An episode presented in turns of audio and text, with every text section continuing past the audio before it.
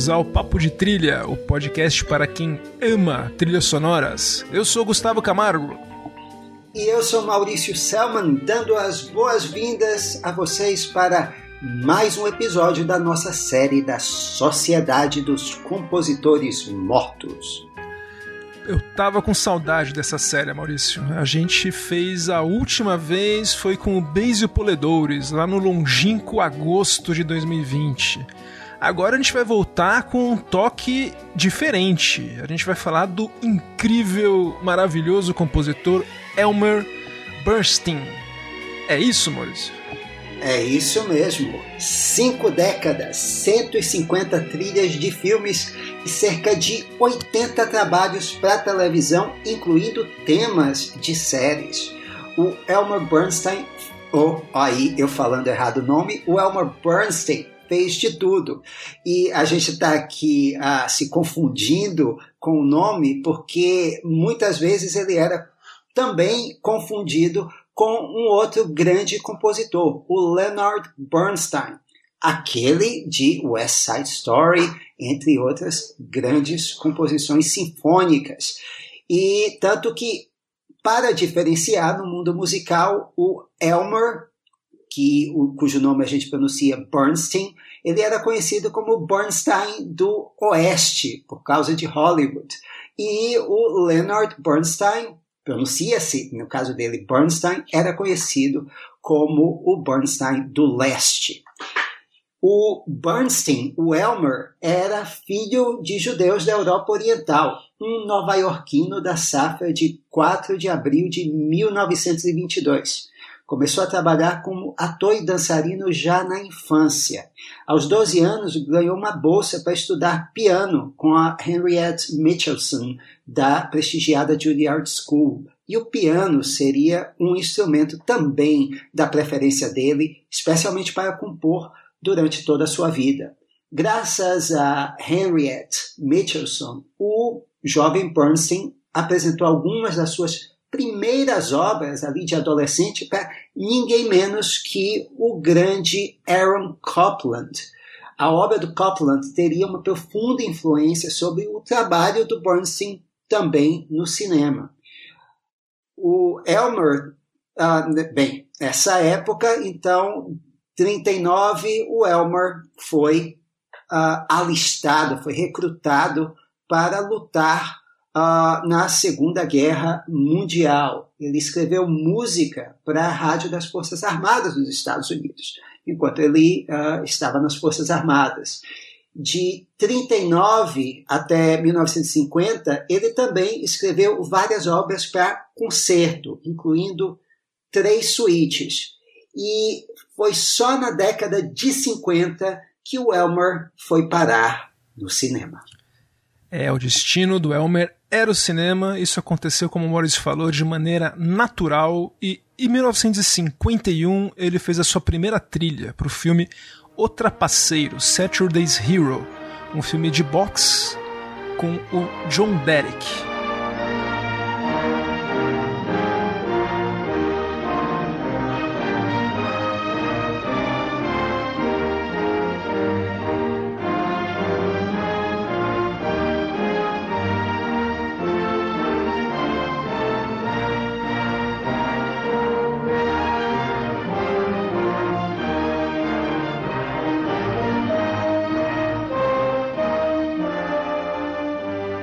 A gente está ouvindo aqui um pouquinho da primeira trilha do Elmer. E ele emendou esse filme com alguns outros filmes de pequenas majors, como a Columbia, RKO, inclusive o filme Sudden Fear, que era estrelado pela John Crawford. Então ele estava numa linha ascendente. Até que ele se viu denunciado pelo macartismo que, do, do senador Joseph McCarthy, que perseguia qualquer pessoa que pudesse ter qualquer ligação com o comunismo ele havia escrito algumas críticas musicais para uma revista comunista e se recusou a depor seus colegas ou qualquer outros membros do partido. E então ele se viu na lista cinza do macartismo, Maurício. Ele acabou fazendo trilhas para filmes como O Robô Monstro de 53.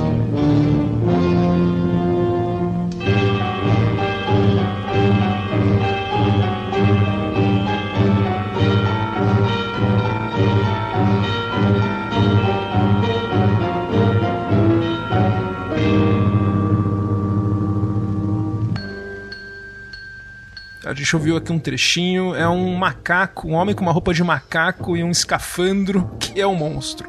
E o clássico Mulheres Gato da Lua. Até que ele recebeu um convite do diretor Otto Preminger. Certo, Maurício? Certo, era o ano de 1955 e a sorte do Elmer acabava de mudar. Ele iria fazer a trilha de O Homem do Braço de Ouro, The Man with the Golden Arm.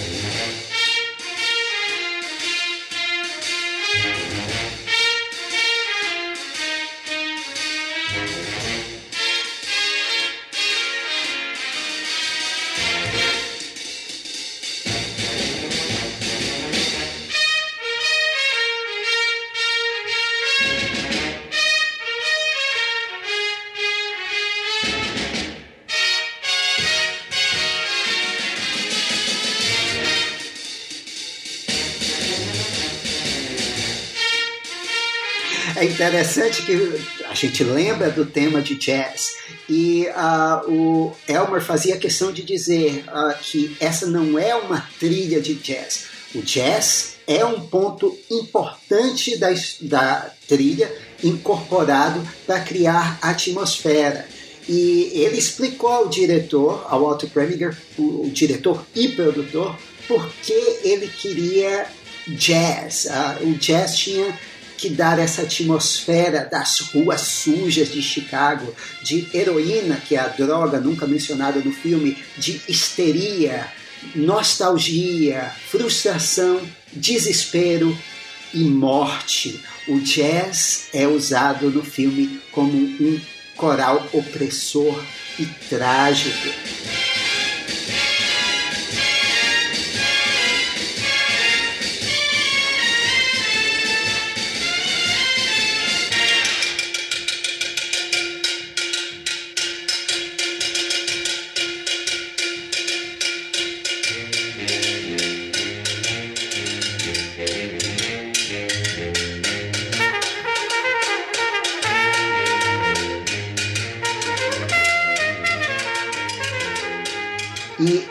Tema que a gente está ouvindo, que todo mundo conhece, se você não conhece, muito prazer. Este é o tema de abertura de O Homem do Braço de Ouro. Ele chegou ao 16º lugar nas paradas americanas numa versão do Elmer Bernstein. E no mesmo ano, numa outra versão, chegou em 14º lugar por uma orquestra do Richard Maltby e ainda foi gravada e chegou nas paradas de sucesso por vários outros músicos, para você ver como foi um estouro essa trilha sonora. O filme também é um filme uh, que foi feito, foi bolado no Paraíso. É baseado no romance de Nelson Algren. Um dos roteiristas é ninguém menos que Ben Hecht. É dirigido pelo grande Otto Preminger de Laura. Uh, aqui você tem no elenco Kim Novak, Eleanor Parker, Darren McGavin e Frank Sinatra no papel título, Frankie Machine, um baterista e croupier ex-viciado em drogas que sai da prisão tentando começar de novo. Mas a culpa de ter posto a esposa numa cadeira de rodas no acidente de carro, a esposa interpretada pela Eleanor Parker, o encontro com o amor do passado, a maravilhosa Kim Novak, e um débito com um criminoso podem pôr tudo a perder. O Sinatra e o Bernstein foram indicados ao Oscar por esse filme. E o tema principal aqui, que toca no início, ele toca como créditos de Saul Bass. E já joga na cara do espectador, como queria o Elmer quando ele descreveu o tema para o Preminger, a compulsão do personagem. Os metais com o trombone sensual na frente já fazem introdução elegante mas aí o tema logo desanda na banda toda histérica, agudos descontrolados e um movimento circular para fechar tudo, indicando vertigem.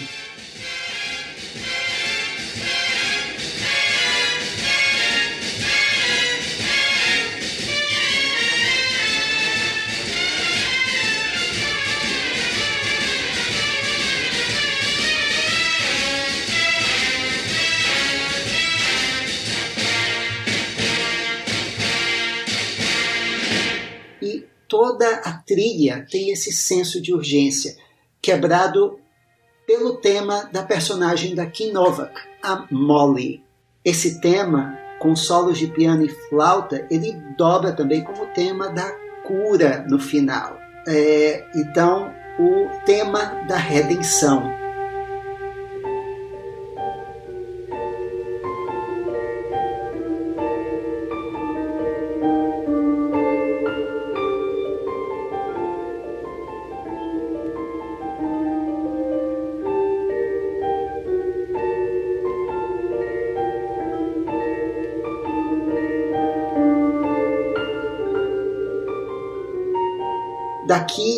Carreira do Bernstein no cinema deslanchou novamente.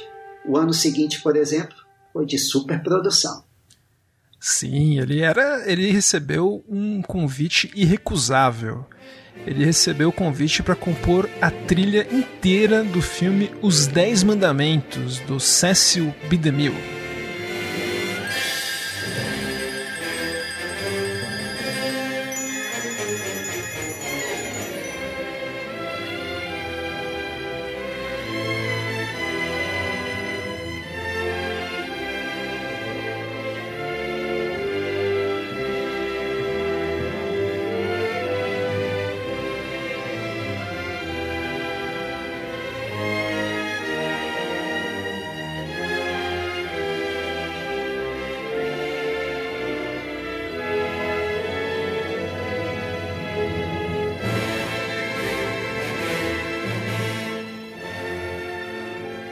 Gente já está ouvindo aqui a trilha dos Dez Mandamentos. O Elmer teve muita sorte aí. Ele acabou pegando a trilha inteira, eu disse, porque no começo ele ia fazer apenas a música diegética do filme.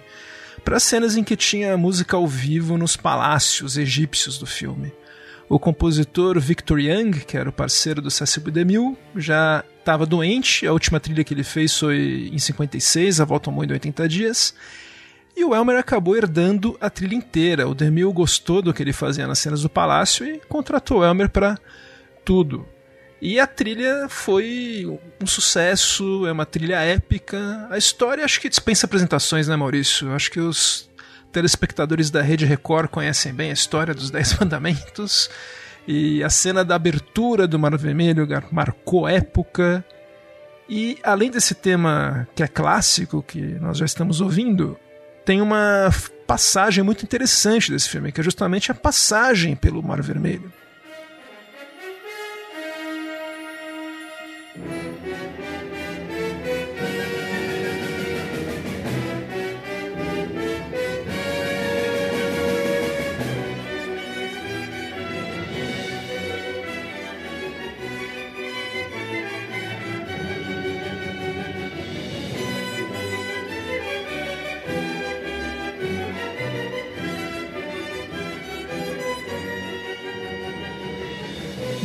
Elmer recebeu uma instrução do Demil que queria movimento nessa cena. E realmente, se você for ver as cenas, são os caras andando lá muito devagar, fazendo a transição pro, pelo Mar Vermelho. Daí a música do Elmer tenta dar a impressão que eles estão correndo. E essa foi uma dica de ouro do Elmer que o Demil deu pro Elmer Bernstein, que ele ia levar pro próximo filme, né, Maurício? Pois é, eu, eu não vou nem dizer o nome do filme, Gustavo. Toca aí.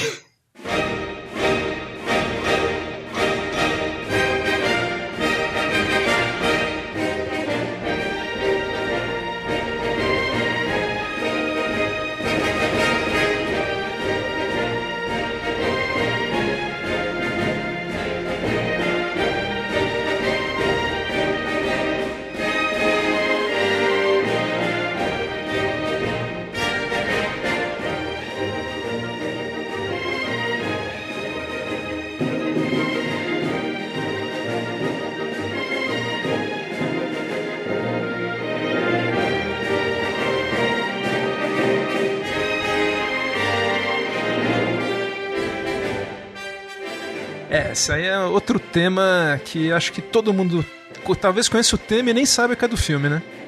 Pois é. Uh, bem, então, uh, também para quem não ouviu ou quem não sabe, muito prazer.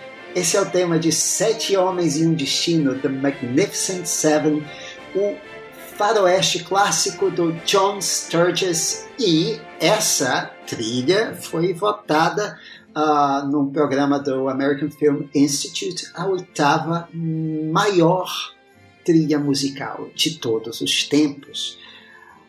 É, o filme, uma transposição para o oeste americano de Os Sete Samurais, o Akira Kurosawa, que já era ele um filme de ação tão simples que chega a ser arquetípico. E aqui a história é basicamente a mesma transposta para o Velho Oeste. É um vilarejo de mexicanos humildes que contrata sete pistoleiros para livrá-los de uma gangue armada. Um elenco estelar, liderado por Steve McQueen e o Hugh Brenner. E o John Sturges constrói tudo como um grande balé visual mas é a música do Elmer que muscular, eletrizante, que acelera o ritmo do que o espectador vê na tela.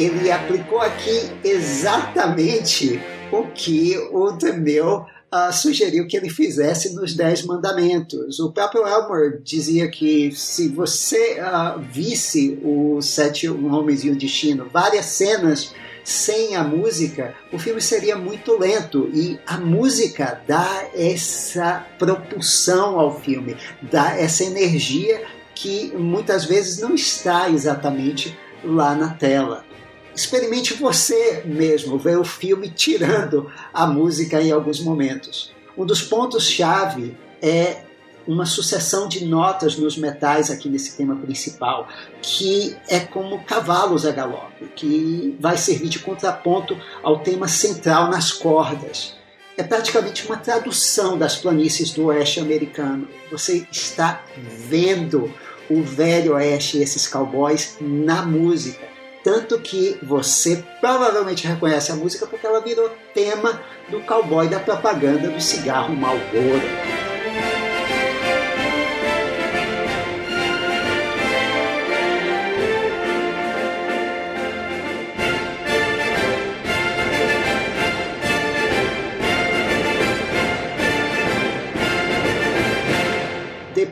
Depois, nesse mesmo tema principal, o Elmer diminui o tempo com novas variações para violão e para sopro.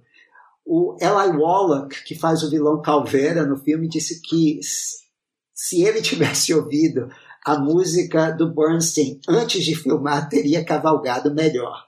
Aliás, o tema do próprio Calveira também não vai sair dos seus ouvidos, ele é bem marcante.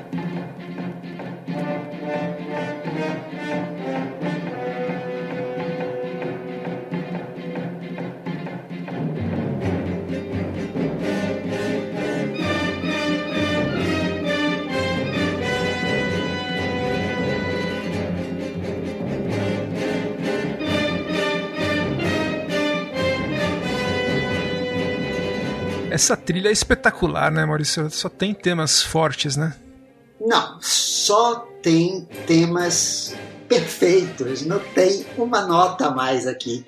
Há vários outros temas perfeitos, assim, inclusive um estilo mariachi para os camponeses, mais otimista, ele serve de contraponto, uh, leve, mas mais otimista uh, ao resto da trilha, mas ele é igualmente sincopado.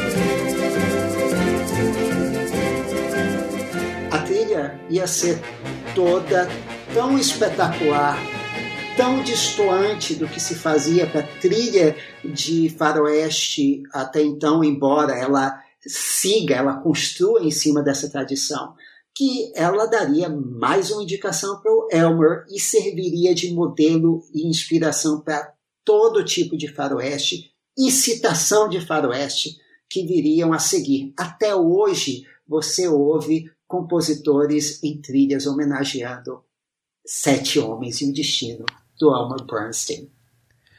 E ele ficou, fez tanto sucesso que ele ficou typecast como compositor de faroestes, né, Maurício? Ele fez uma parceria com John Wayne de vários filmes, que a gente ainda vai falar de um deles, por exemplo, mas fez muitas trilhas de faroeste. E passou a década tentando se livrar disso, né? É, felizmente ele conseguiu, porque, como a gente vai ver, foi uma carreira bem variada. O próximo filme de que a gente vai falar mesmo é uma coisa completamente diferente. Totalmente diferente, Maurício. Mesmo sendo uma trilha de jazz, é muito diferente da trilha de, de O Homem do Braço de Ouro. A gente está falando do filme Pelos Bairros do Vício Walk on the White Side.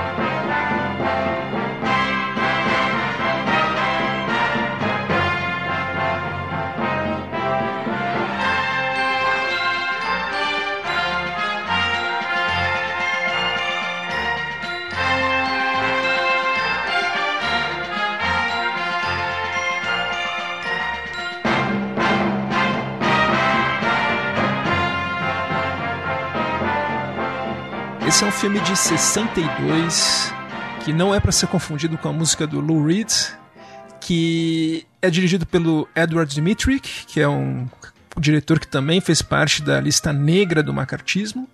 Ele é passado na época da Grande Depressão e passado em Nova Orleans. E novamente a gente tem, como em Homem do Braço de Ouro, uma abertura clássica do Soul Bass Dessa vez é um gato que fica andando de maneira sinuosa pelas ruas, sarjetas à noite.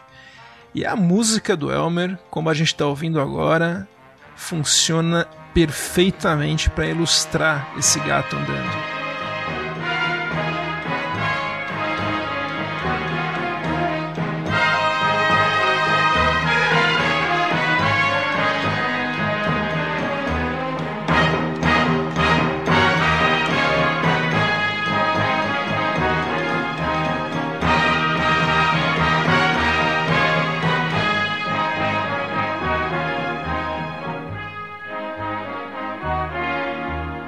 Essa, essa abertura do Solbés ela acabou influenciando vinhetas até hoje, como a do Telecine Cult, que tem esse, aquele gato preto andando, marcou época.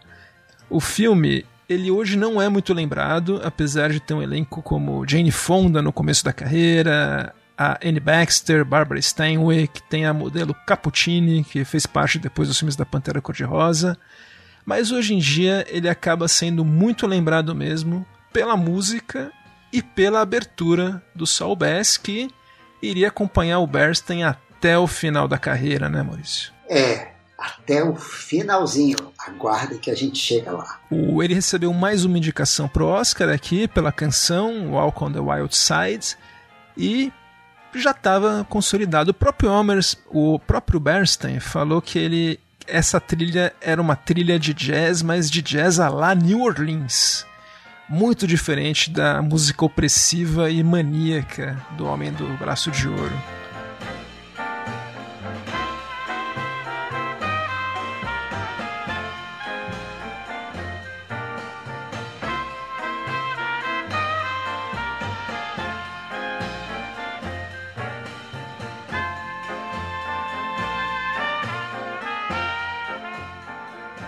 Então a gente vê que é o mesmo compositor com o mesmo estilo musical fazendo trilhas completamente diferentes. E falar em trilha completamente diferente, a gente vai conhecer um outro lado desse compositor, que já deu para perceber que é maravilhoso, né? Mas em 62 ele fez um filme muito especial, né, Maurício? É, é uma trilha que ela é discreta, mas ela é bastante influente. Eu estou falando de O Sol é para Todos, To Kill a Mockingbird, do Robert Mulligan.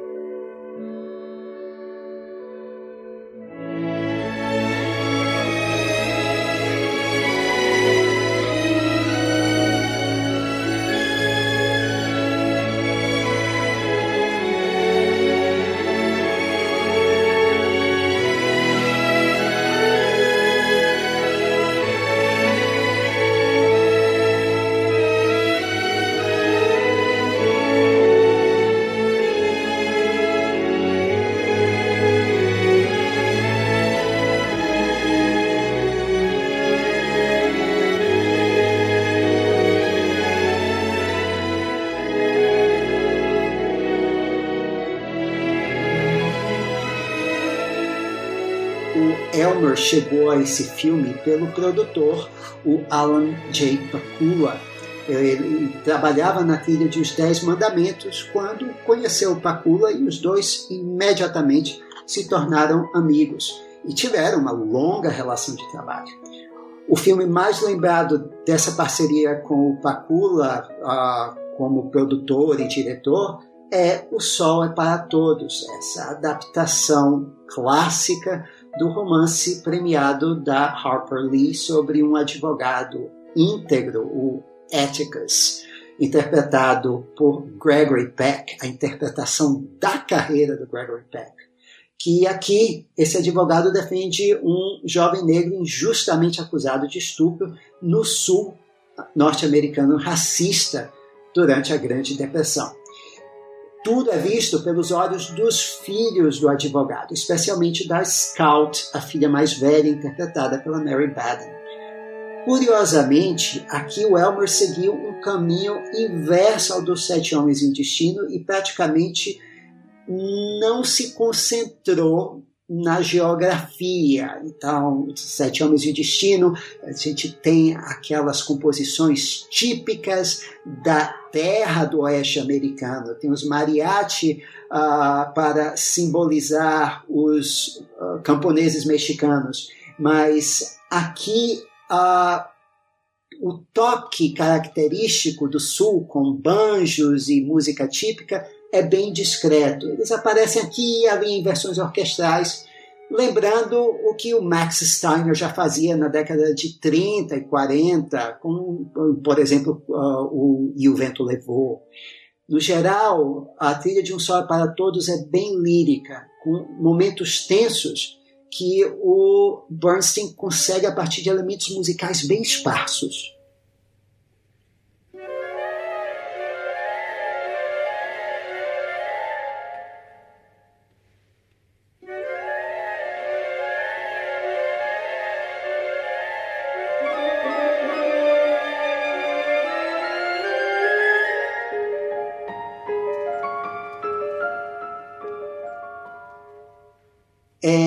Quase impressionista em alguns momentos. Com certeza isso aqui foi inspiração para muitas trilhas dramáticas do John Williams, Gustavo. O Elmer teve seis semanas para se preparar antes de começar a escrever a trilha de fato. Mas não se pode dizer que ele tenha gostado de escrever, porque ele mesmo confessa que foi muito difícil achar o tom certo. Mas olha, valeu a pena. Mais uma indicação não ganha a Oscar. E é uma trilha clássica, eu gosto muito logo do começo, quando é um dedilhar de piano, que é como se fosse uma criança tocando piano mesmo, logo no comecinho. E como você citou o John Williams, quem toca esse piano na trilha é o John Williams. Ele era um músico de estúdio nessa época, então na gravação original da trilha que a gente ouve no filme, é o próprio. Então realmente teve uma influência com certeza na carreira dele.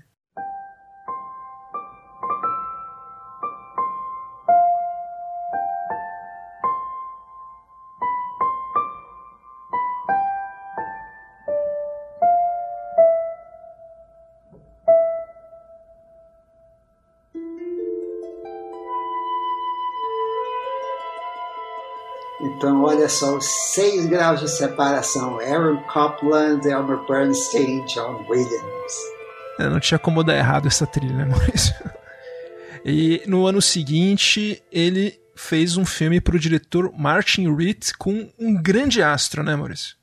Pois é, curioso, né, Gustavo? Parecia que o Elmer, nessa época, no início da década de 60, era o preferido da nova geração que estava mudando a linguagem cinematográfica ali em Hollywood. No ano seguinte ao trabalho com Robert Mulligan e o Pakula, lá vai ele trabalhar com Martin Ritt em Hud, o Indomado.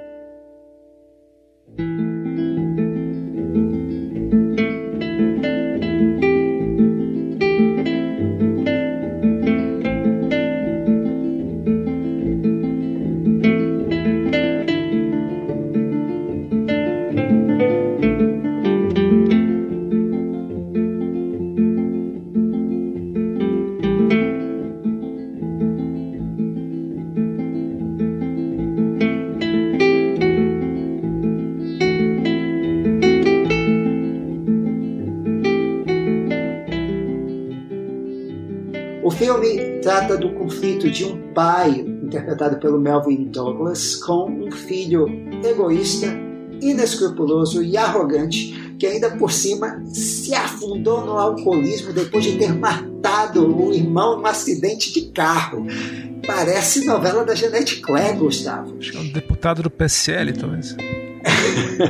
Bem, esse personagem barra pesada é interpretado por Paul Newman. Então, tá tudo bem. Tudo bem também com a trilha do Elmer, que é diferente de tudo, tudo, tudo que ouvimos até aqui. É praticamente toda no violão, especialmente esse tema triste que você ouve aí, com um ar de nostalgia.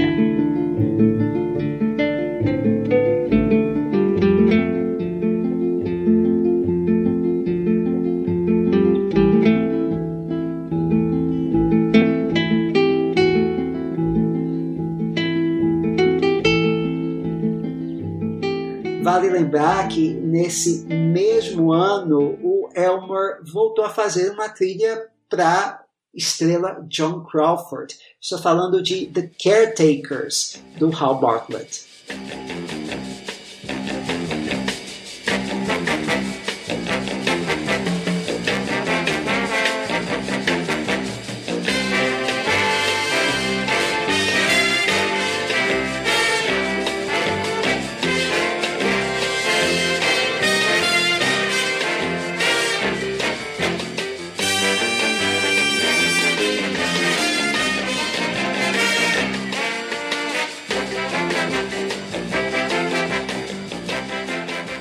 Ele tinha feito a trilha para Sudden Fear com a John Crawford e o Jack Palance, como o Gustavo falou, em 1952. E nesse filme aqui, sobre os embates entre um médico e um humanista e uma enfermeira conservadora, interpretada pela Crawford, num hospital psiquiátrico, o Elmer faz novamente o trabalho contra-intuitivo, uma trilha toda em jazz, Gustavo.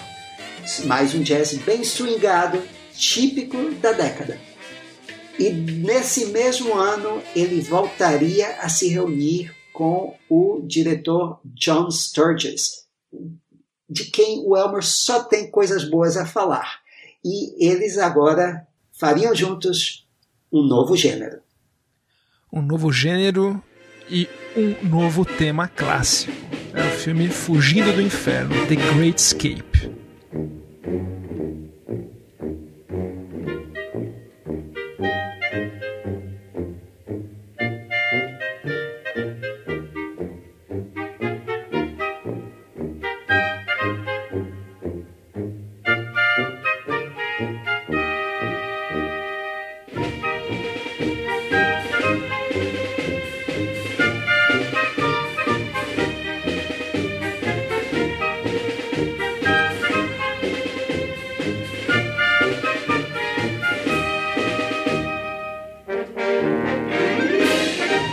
Falou, novamente um grande sucesso do John Sturges, agora passado na Segunda Guerra, com um grupo de prisioneiros aliados, liderados pelo Steve McQueen, que tentam fugir de um campo de prisioneiros alemão considerado ultra seguro.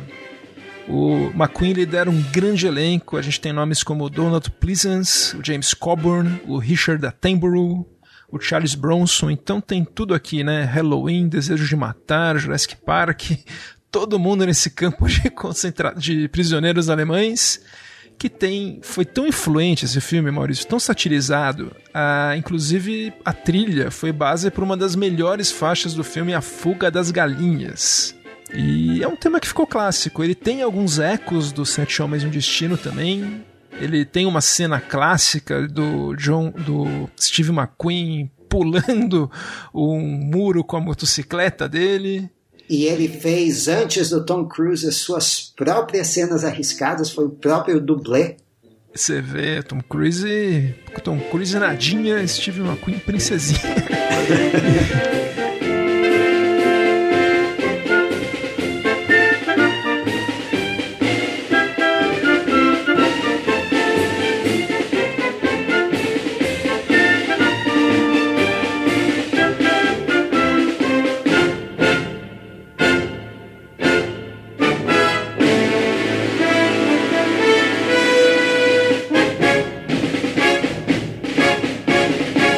essa trilha, quem é fã de futebol, principalmente futebol inglês, vai conhecer porque desde o final dos anos 90 ela virou sinônimo da seleção inglesa de futebol, Maurício. Tem uma banda, a The English Supporters Band, que performa sempre antes dos jogos.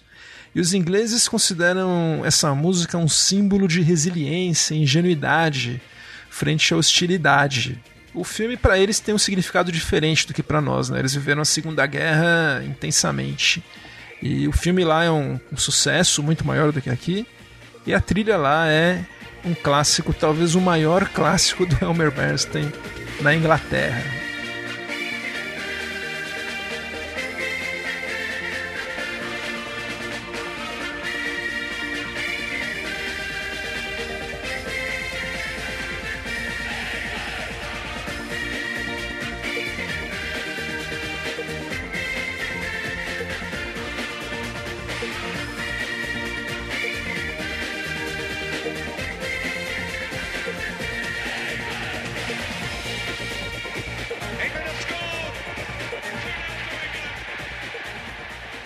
Conseguiu o que eu achava impossível. Ele fez uma marcha para filme de guerra tão boa e memorável como a do Colonel Boogie de A Ponte do Rio Kwai.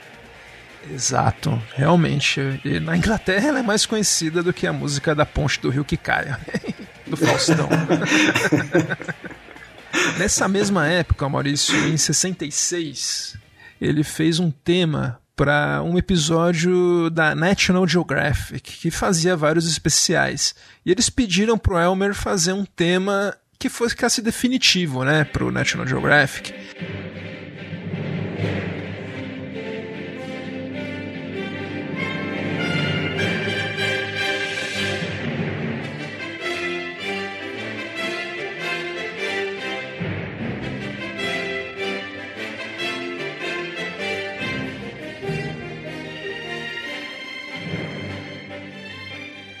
E esse tema que a gente já está ouvindo é o tema que ficou mais associado com a revista, com o canal, com tudo. Ele é usado até hoje de outros formatos. Então o Elmer tem um catálogo imenso de sucessos sob, seu, sob sua batuta, Maurício. É, essa música acabou sendo o que When You Wish Upon a Star foi para Disney. Virou o tema de um filme, de um especial, virou o tema do estúdio.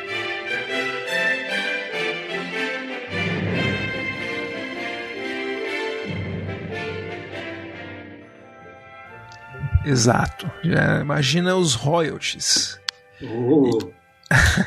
em 69, o ciclo de Faroeste já estava encerrando, mas ele fez ainda um filme com o nosso Duke John Wayne. E não só com John Wayne, como com um diretor da velha guarda também, o Henry Hathaway. Bravura indômita, True Grit.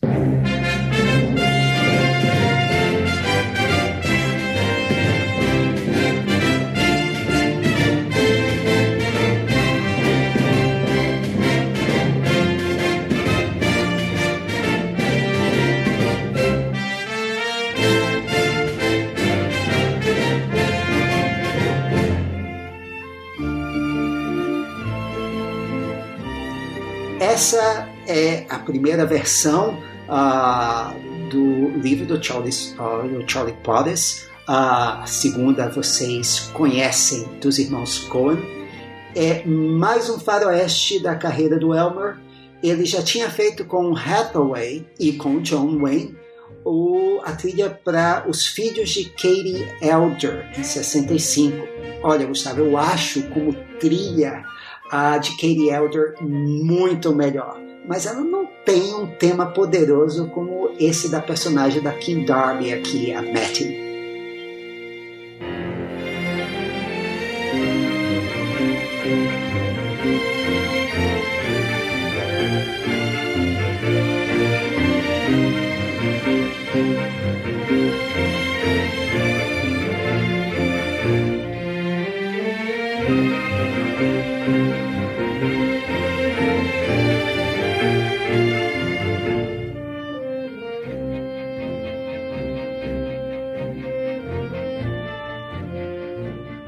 Uma balada que toca já no meio do tema dos créditos e deu a oportunidade de o Elmer trabalhar com seu amigo e um sócio desse programa, o letrista Don Black.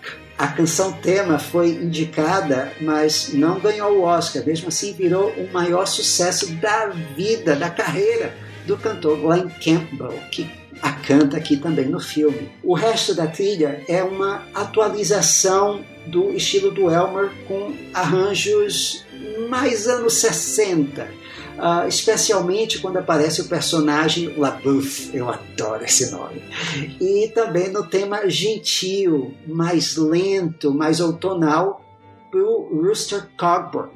E não podia deixar de ser, porque esse é um personagem interpretado pelo John Wayne, que também já estava velhinho aí, ganharia o Oscar de ator por esse filme, e ele aqui interpreta um Ranger beberrão que é contratado pela Matt para achar o assassino do seu pai. E o tema do Elmer tem tudo a ver com esse personagem.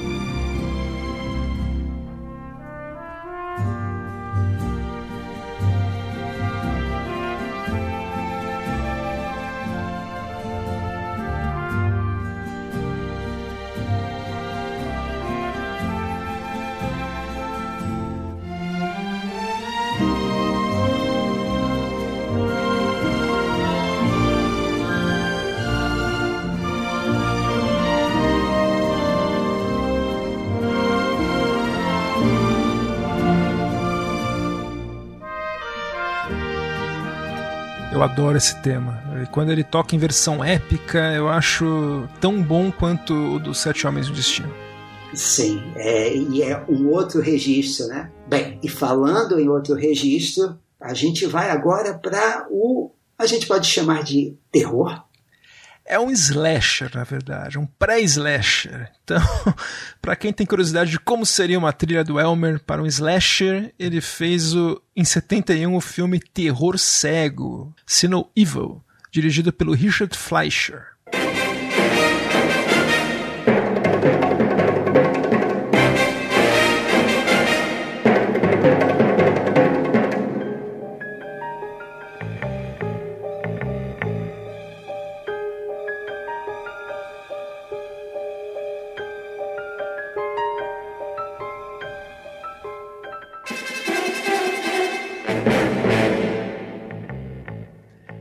Essa trilha, Maurício, esse filme é assim, é um filme eu adorava, eu vi quando era criança. A Mia Farrow faz uma garota que ficou cega recentemente num acidente a cavalo e que vai passar um, uma época na casa dos tios, que fica numa cidade pequena no interior do Reino Unido.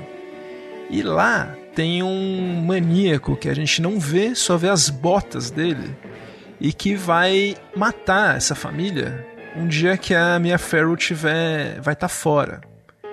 Então ela passa metade do filme andando pela casa, cega, com os cadáveres ao lado, sem perceber que eles morreram. Então é um filme que tem muito clima, a história é um fiapo. é isso, basicamente. o Mauro está rindo, mas é um filme que é engraçado, ele tem humor negro mesmo. E o, o Bernstein, ele foi fez a terceira trilha do filme depois de duas rejeições. Do André Previn, que era marido da, da Mia Farrow na época, e do David, David Butoff.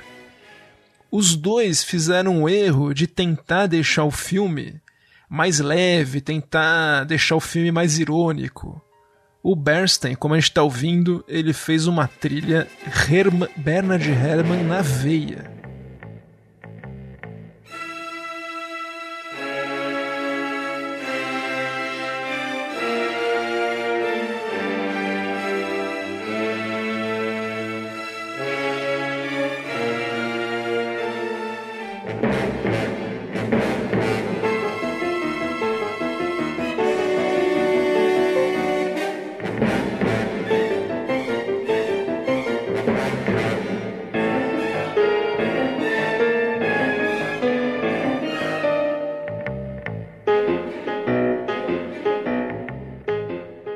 Tema principal que a gente já ouve nos créditos de abertura, quando a gente só vê o homem de botas andando pelas ruas de uma pequena cidade, parece o apocalipse, Maurício. é um tema forte. Fora que ele usa três notas de baixo para identificar o assassino. Isso é um toque bem Bernard Herrmann. Inclusive, a gente não falou ainda, os dois eram grandes amigos. E uma das melhores histórias do Bernard Herrmann é do Elmer Bernstein. Ele fala que gostou muito da trilha do Assassinato do Expresso do Oriente e achou que era uma trilha irônica, pra cima, divertida.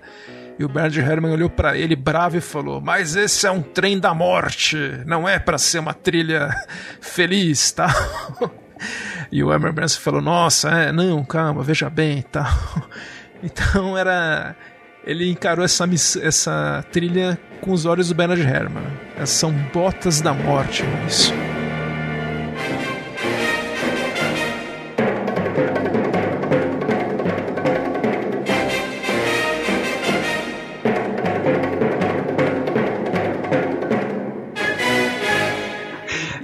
Engraçado né, que é, ele levou a coisa a sério e isso vai ser uh, uma coisa bem uh, característica do que ele vai levar para trabalhos seguintes em um gênero completamente diferente que é a comédia. Exato. Inclusive o Maurício vai falar de uma comédia, uma grande comédia, que ele reutilizou o tema romântico desse filme. Então você vê que o Elmer sabia o que estava fazendo.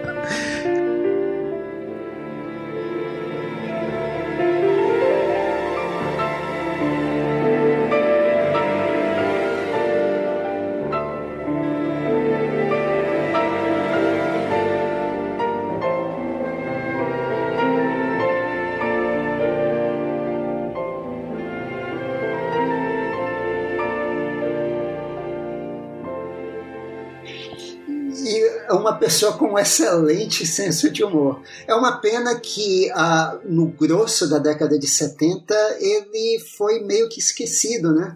Sim, acabou o ciclo dos faroestes. Foi uma época que as trilhas mais sinfônicas estavam em baixa, né? E ele passou essa época fazendo parte do. Ele foi presidente do Sindicato dos Letristas e Compositores de Los Angeles. Então, politicamente, ele foi muito ativo nessa época e nunca parou de trabalhar. Fez muitas trilhas para TV, para cinema, mas nenhuma muito marcante assim. Até que em 1978 ele recebeu um convite de um jovem diretor chamado John Landis. O John Landis ele era amigo de infância de um dos filhos do Elmer Bernstein. O Elmer Bernstein tem quatro filhos.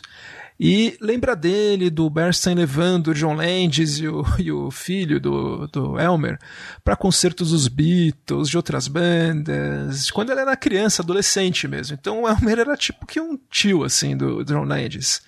E quando ele teve a chance de fazer um filme, entre aspas, grande na Universal, depois do Kentucky Fried Movie, ele pediu a contratação do Elmer Bernstein, que é muito acima do orçamento que eles imaginavam. O Elmer Bernstein ficou surpreso pelo convite, mas o John Landis disse que ele queria uma trilha séria para o filme, que isso deixaria o filme mais engraçado. Ele teve, tinha toda a razão, Maurício. O filme que a gente está falando é O Clube dos Cafajestes.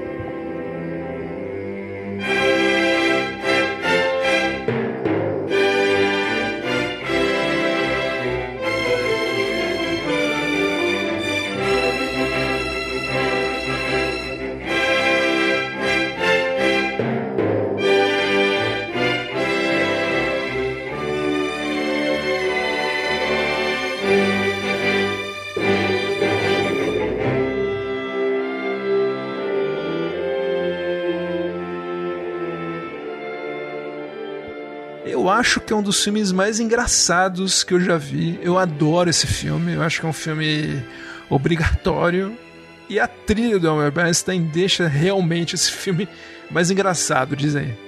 É, ela tá à altura da interpretação chave do filme, que é do John Belushi. Não, total. A gente é um filme passado nos anos 50, quando tinha uma fraternidade de pessoas completamente sem noção. Muito engraçado, mas muito engraçado mesmo. E que, nossa, faziam, faziam o diabo num campus de uma faculdade. Ele acabou levando a filmes como Porques, outros tipos, outros filmes, né, que acabaram sendo feitos nessa linha. Foi um imenso sucesso de bilheteria e a gente ouvindo aqui agora um discurso que o John Belushi faz no filme com a trilha do Elmer, a gente percebe como é engraçado. What? Over? Did you say over? Nothing is over until we decide it is. Was it over when the Germans bombed Pearl Harbor? Hell no! Germans? Forget it, he's rolling. And it ain't over now. Cause when the going gets tough,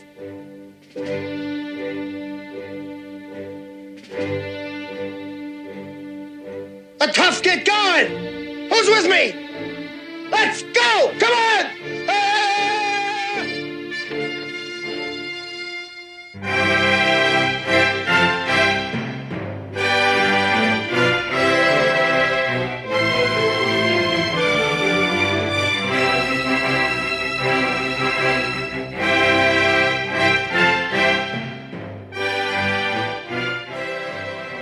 Eu, assim, recomendo muito o Clube dos Cafajestes. Foi a primeira colaboração do Elmer Bernstein formalmente com John Landis. Eles fariam oito filmes juntos. E a primeira colaboração dele com o Ivan Reitman, que era um dos produtores do Clube dos Cafajestes. Viria a ser um outro grande colaborador. E o Elmer passaria de rei do faroeste agora para ser o rei da comédia, né, Maurício? E o ponto alto foi também uma primeira colaboração com os irmãos Zucker, Jerry David e o Jim Abrams, os diretores de Apertem os cintos, o piloto sumiu, Airplane, ponto de exclamação, de 1980.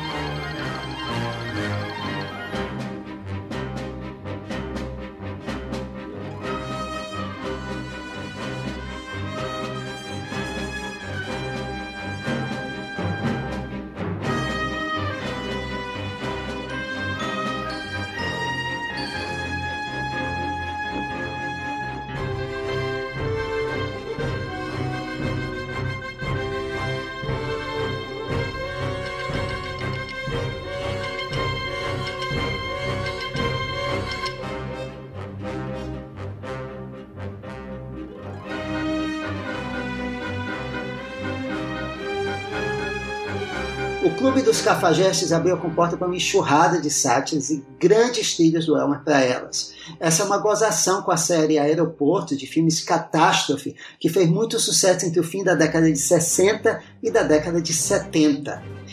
O Elmer, assim como os veteranos canastrões no filme, como o Robert uh, Graves, o uh, Leslie Nielsen, o Robert Stack, uh, ele faz um trabalho dificílimo, que ele leva tudo a sério, mas ele não perde a chance de ser debochado.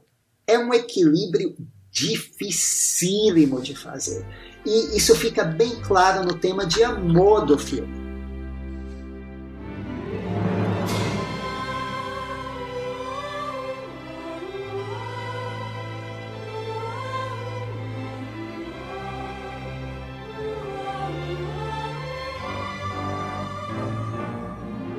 É um tema com corais e orquestra que vão subindo o tom, subindo o tom, subindo o tom, até que todo mundo perde o fôlego.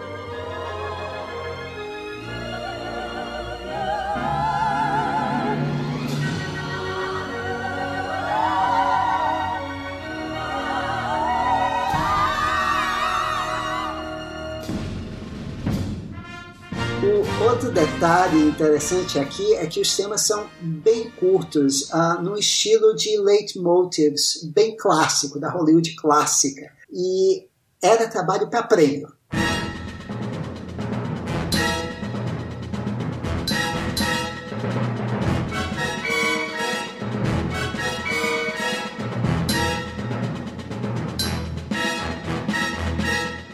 Dos elementos principais do sucesso do filme. O filme foi indicado a vários prêmios, mas roteiro, por exemplo, ninguém lembrou do Elmer na época, mas a música, assim como em Os Dez Mandamentos, assim como em Sete Homens e o Destino, é fundamental para o filme ser engraçado.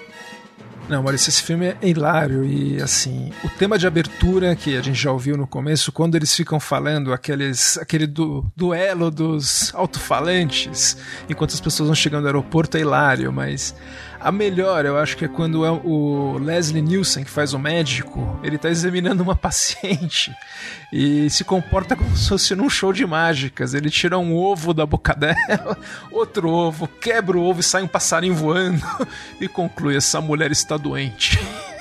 É muito engraçado esse filme. Eu acho que é um clássico. E a abordagem do Elmer, o, os diretores falam no, no comentário em áudio do Blu-ray. Eles falam que o Elmer virou para eles e falou: Eu vou fazer essa trilha como se fosse um jovem compositor que teve o seu grande break na, em Hollywood.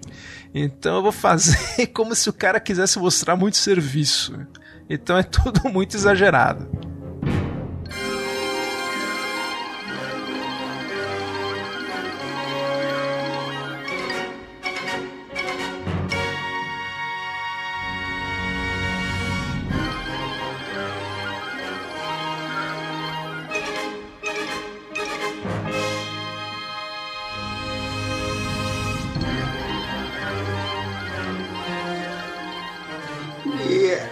Essa trilha não seria a última comédia do Elmer, mas no ano seguinte ele também tentaria uma coisa nova.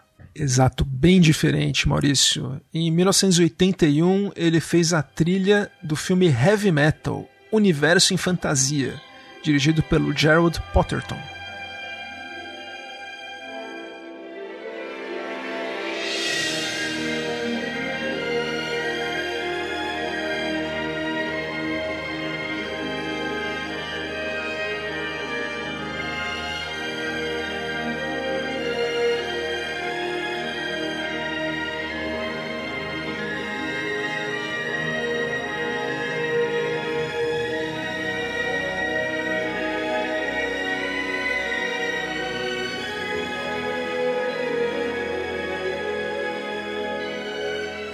Esse filme, Maurício, é uma produção do Ivan Reitman, daí a conexão com Elmer Bernstein. É uma animação canadense barra norte-americana que na época fez um sucesso moderado, mas depois foi uma das mais influentes nas décadas seguintes.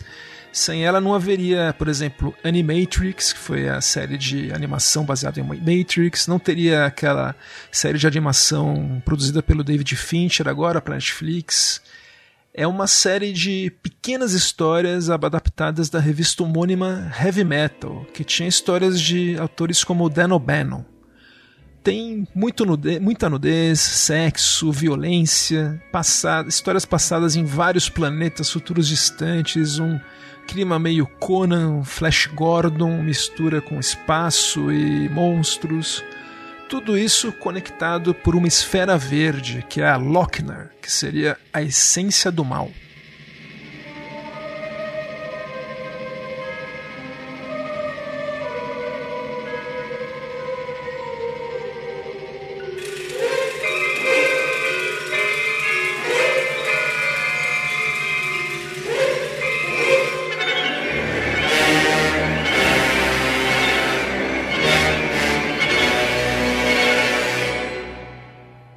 Lochner ganha um tema que a gente já ouviu no, no começo do filme.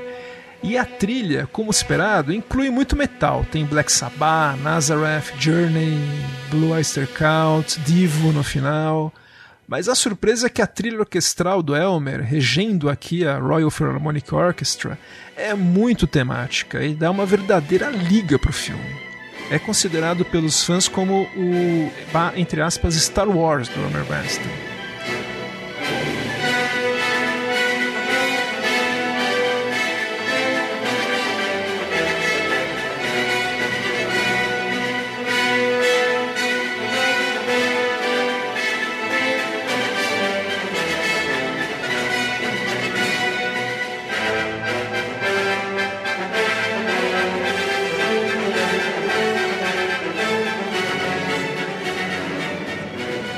Tema da guerreira Tarna marca o primeiro uso que o Elmer fez de um instrumento que seria a marca do compositor.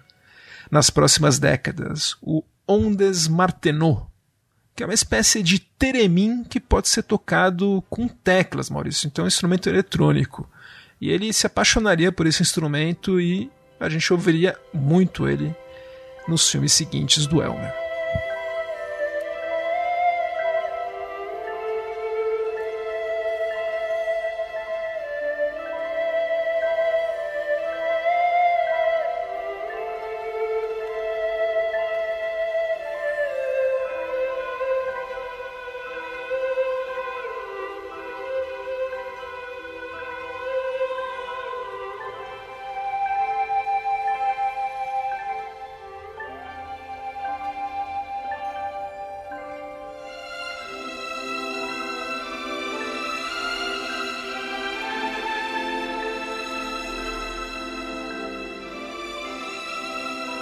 Mas não no próximo.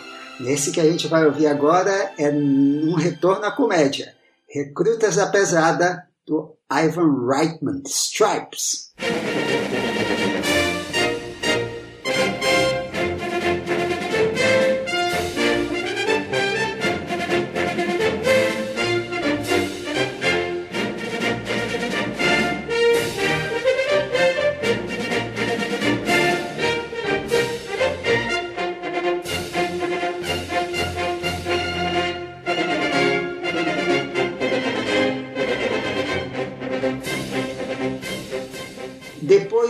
Parodiar os outros, inclusive o Alfred Newman do aeroporto, o Elmer foi esculhambar ele mesmo.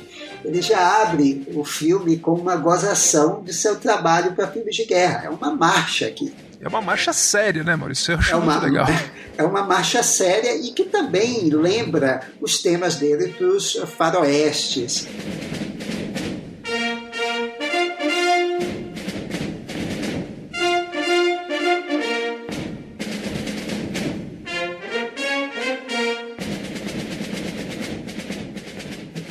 A gente pode dizer que esse é até um tema de faroeste tocado como marcha. É o segundo trabalho da frutífera parceria com Ivan Reitman como diretor. O primeiro foi o Almôndegas. E aqui ele também uh, conta, como num outro filme que a gente vai ver daqui a pouco, com Bill Murray e Harold Ramis no elenco. São dois caras que resolvem se alistar no exército por diversão. Vale lembrar também aqui o tema do personagem do Bill Murray, o Winger.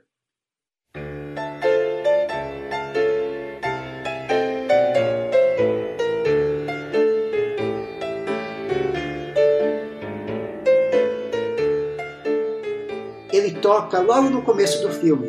É um jazz atmosférico, porque Elmer com, mas com um ótimo riff de guitarra para comentar uma sequência de azar, uma sequência bem lazarenta na vida do personagem, que é um motorista de táxi. No início do filme tudo dá errado para ele. E é uma música, um jazz bem melancólico, quase um blues aqui, que faz o contraponto à marcha vibrante do início do filme.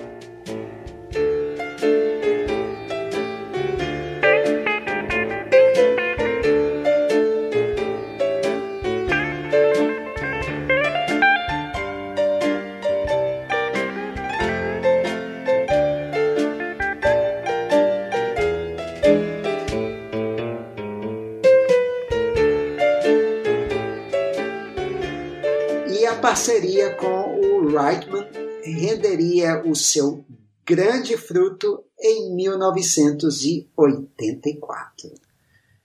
Pois é, nada menos que o mega sucesso Os Caça-Fantasmas Ghostbusters.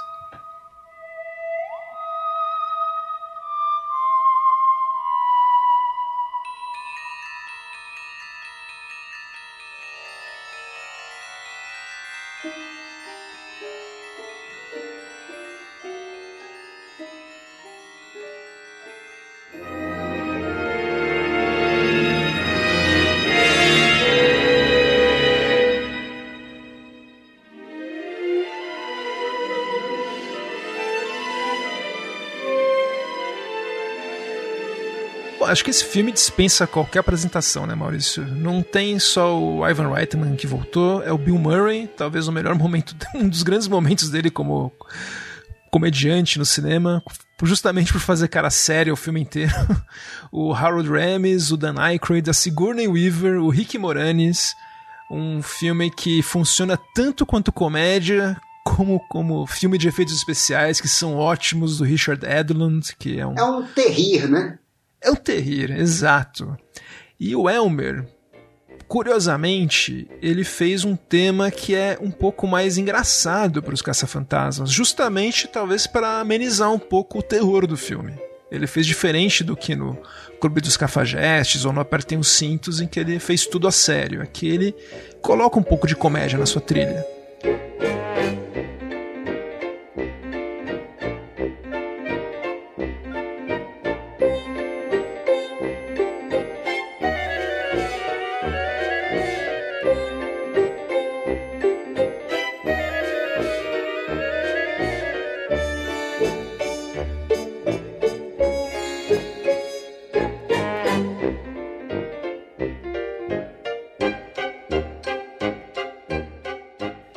Mas eu acho que o que os fãs do filme devem lembrar muito são faixas como a do começo, a cena da biblioteca, os efeitos sonoros que o Elmer usa para simular aqueles cartões da biblioteca voando, a corrida da bibliotecária,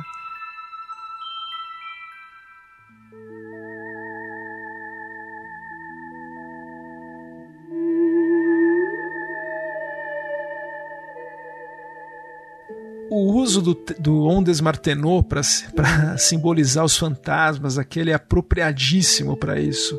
É uma trilha divertidíssima do Elmer Bernstein que acaba sendo pouco lembrada. O filme fez muito sucesso com as canções, as canções que são ótimas mesmo. Mas, como eu falei do heavy metal, quem dá a liga da música desse filme é o Elmer Bernstein.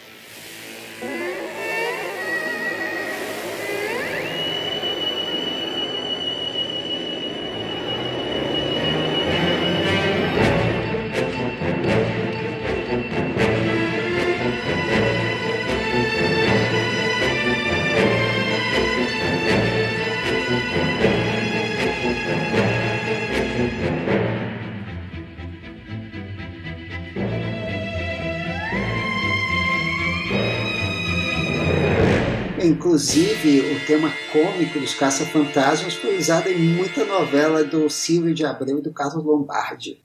É verdade, é o tema de piano engraçado e tal. E ele voltaria para animação em 85, né, Maurício? Pois é, mas é um voltar que também é uma coisa completamente inusitada. Vocês imaginam Elmer e Disney pois isso aconteceu em 1985. Ele fez a trilha para o desenho animado O Caldeirão Mágico, do Ted Berman e do Richard Rich.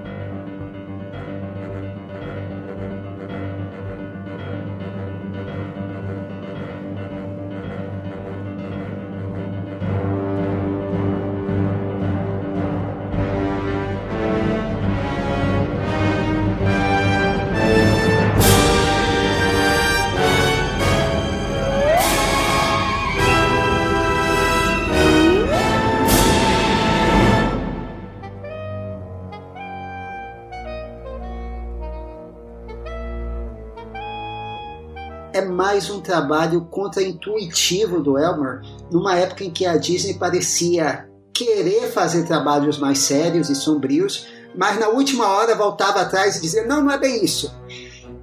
Felizmente não foi o caso com essa animação subestimada do estúdio. Bem, não foi o caso, mas foi quase. É uma adaptação do romance do Lloyd Alexander uh, que acompanha o Priden, um adolescente que quer se tornar cavaleiro numa jornada para recuperar uma relíquia mágica, o caldeirão do título, antes que ela caia nas mãos do tirano Rei de Chifres. Felizmente não traduziram como Rei Chifrudo, Gustavo. Ficou Rei de Chifres na versão nacional. O filme tem atitude de sobra e o Elmer compôs um negócio dramático mesmo, complexo, sob medida, completamente diferente do estilo do estúdio e é um dos seus melhores trabalhos. Para início de conversa, a trilha não tem canção. Infelizmente, como filme, muito do que o Elmer produziu foi retalhado junto com cenas pelos produtores. A base da trilha é novamente o queridinho dele nessa época, como o Gustavo bem lembrou, é o Ondes Martenot. Ela é a coisa mais lembrada, o som mais lembrado do filme. E um outro ponto também muito lembrado dessa trilha é o tema do Rei de Chifres.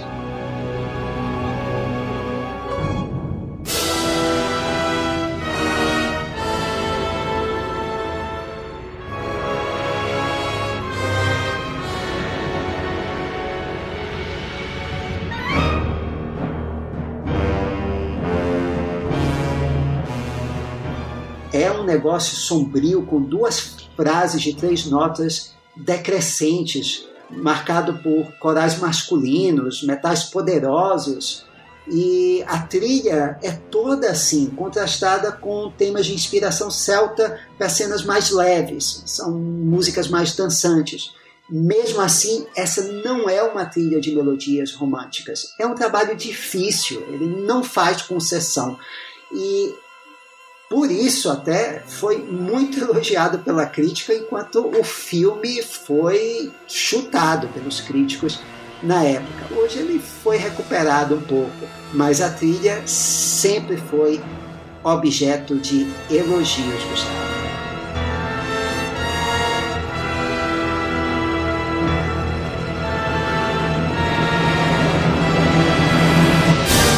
Esse filme acabou levando a uma reformulação do estúdio, né? Anos depois eles voltaram com Pequena Sereia, tudo, mas foi um filme que levou uma reformulação. E falar em reformulação, o Ivan Reitman tentou reformular um gênero antigo que é aquela comédia screwball com grandes astros. Deu certo, Maurício, em 86? Olha, o filme foi um negócio meio confuso, mas a trilha do Elmer saiu legal. A gente está falando de Perigosamente Juntos, Legal Eagles.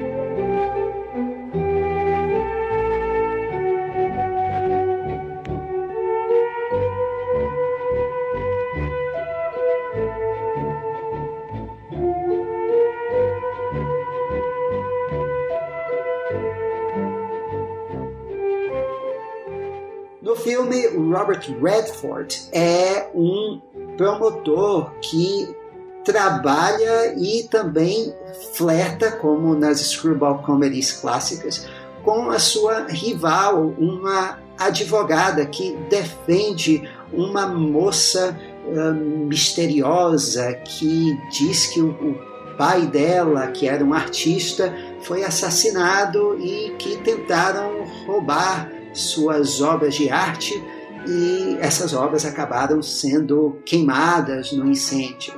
E aí, nessa relação de gato e rato do Robert Redford com a advogada, interpretada pela Deborah Winger, uh, eles acabam uh, se metendo numa conspiração de décadas. e ele também acaba se apaixonando pela cliente da personagem da Deborah Winger, a cliente interpretada pela jovem Daryl Hannah.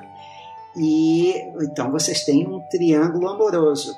O filme ele não consegue acertar o tom entre o suspense, a comédia rápida e ele se dá certo é porque o elenco é extremamente simpático e carismático. Você tem Deborah Winger, Robert Redford, Daryl Hannah, Brian Dennehy como vilão e esse pessoal carrega o filme junto com a trilha do nosso querido Elmer. Nós, como vocês estão ouvindo aí, o tema principal, o tema romântico que abre o filme é o tema do personagem do Redford e da Deborah Winger. Um outro tema muito legal e mais leve é o do trabalho, digamos assim, do uh, personagem do Redford.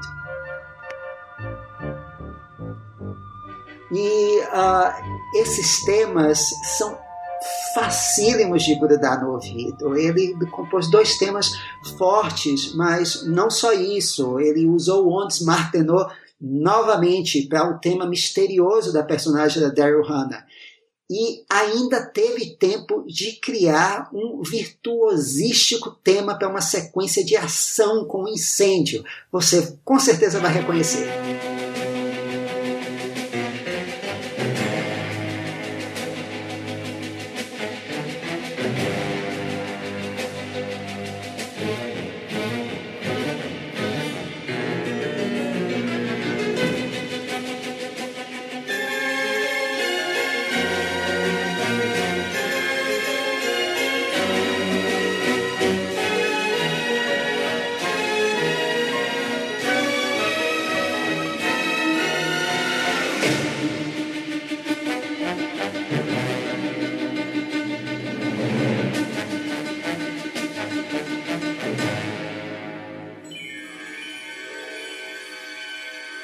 Acho a melhor faixa do filme essa, Maurício.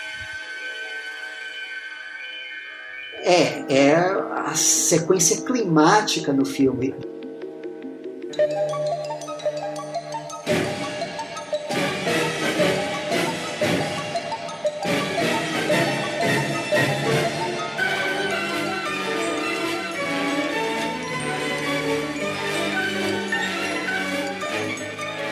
Você ouve aqui ah, no ritmo em staccato, você ouve contrapondo-se a ele o tema do Redford também, uh, que é tocado no, fortíssimo aqui em oitavas, e uh, é tudo eletrizante. E até mais eletrizante do que a do gente está vendo é, na, na própria tela, é, nas imagens ali. É, é o, Elmer novamente é, lembrando aquela lição, aquela recomendação que o DeMille tinha dado a ele. E dá certo. Tanto que essa é mais uma música que você com certeza ouviu em algum programa chamada da Rede Globo. Ah, nos anos 90 tal, tocava direto. Nessa época, o Elmer estava já com mais de 60, ele estava fazendo muitas comédias, ele estava ficando cansado das comédias, ele estava tentando fazer filmes diferentes o máximo possível. Tem uma história engraçada de uma diretora alemã de um filme chamado Marie Ward, que ele fez uma ótima trilha. E a diretora estava no almoço, né, com ele e o agente, né, o Elmer e o agente, e, e eles, o agente perguntou qual trilha do Elmer que você mais gosta a diretora falou: Ah, eu tenho que dizer que é West Side Story. Daí o Elmer ficou quieto, a gente também ficou quieto, se olhando, falou: Ah, que legal. Daí na saída o Elmer falou, cochichando para ele: Ela pensa que contratou o Bernstein do Oeste. Do Leste. Ah, você vê como eu confundo leste e oeste? Parece criança.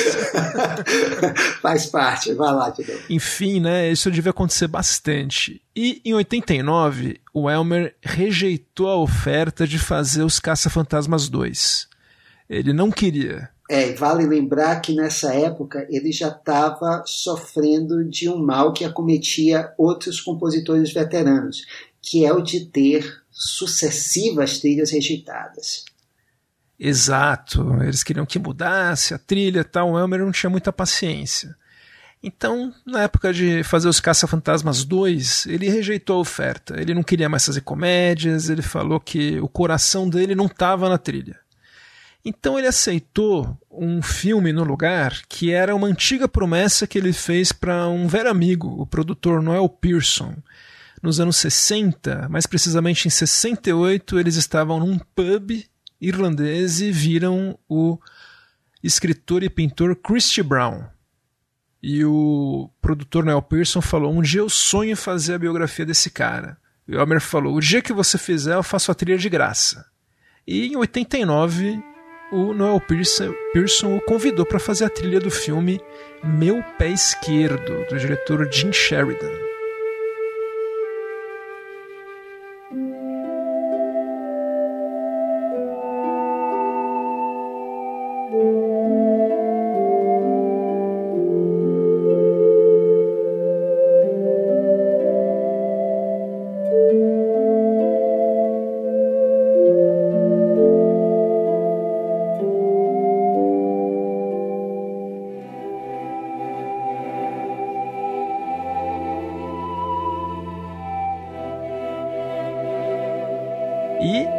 Fez essa trilha praticamente de graça mesmo. Ele viajou para Irlanda, gravou na Irlanda, e sua trilha delicadíssima gravada em Dublin iniciou um novo ciclo na sua carreira, fora das comédias.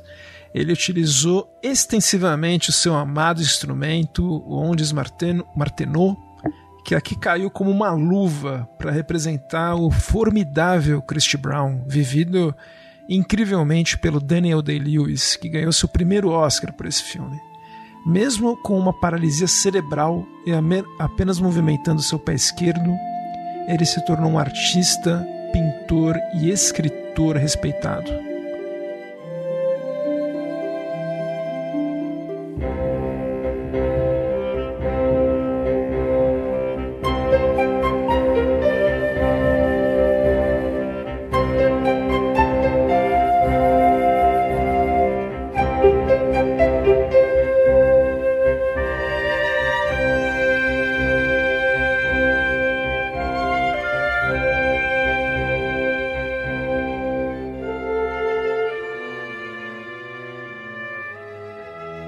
Bernstein faz uma trilha sempre minimamente intrusiva, apenas se permitindo um pouco mais de extroversão ao final do filme.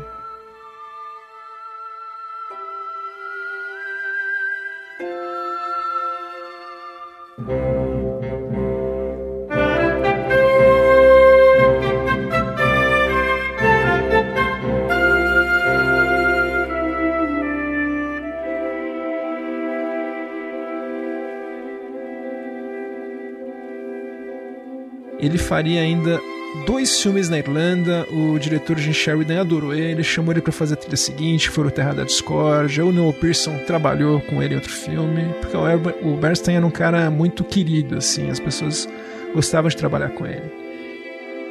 E tal, talvez até por isso ele tenha ficado uh, como figurinha querida dos diretores lá do Reino Unido em 1990, ele vai trabalhar com um outro diretor daquelas bandas que também estava, digamos assim, começando a despontar em Hollywood. Exato, Maurício. É para o filme Os Imorais The Grifters, dirigido pelo Stephen Frears em 1990.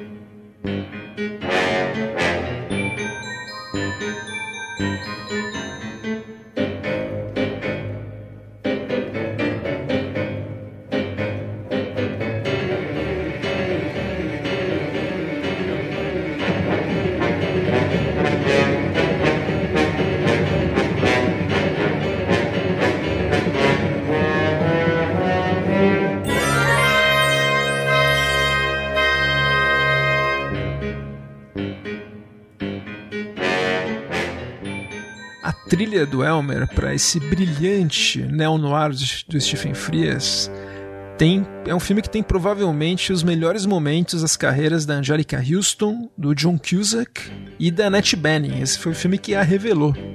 A trilha do Bernstein, ela já tem muita pegada desde os créditos de abertura.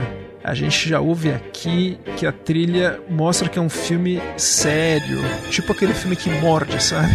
Que tudo pode acontecer. Mesmo assim, é um filme que envolve um trio de trapaceiros bem provável, envolvendo a mãe, o filho muito, muito, a mãe muito jovem de um filho de vinte e poucos anos e a namorada do filho, fazem um triângulo amoroso praticamente. E o Bernstein acabou fazendo um motivo debochado, irônico, para esse trio de trapaceiros que se envolvem em situações cada vez mais perigosas.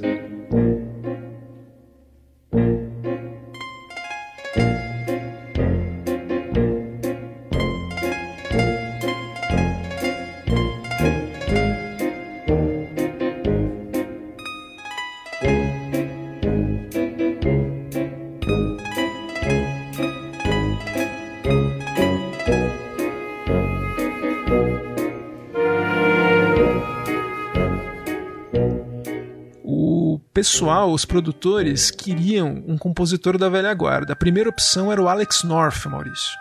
Mas o Alex North já estava com a saúde bem deteriorada nessa época e não pôde aceitar.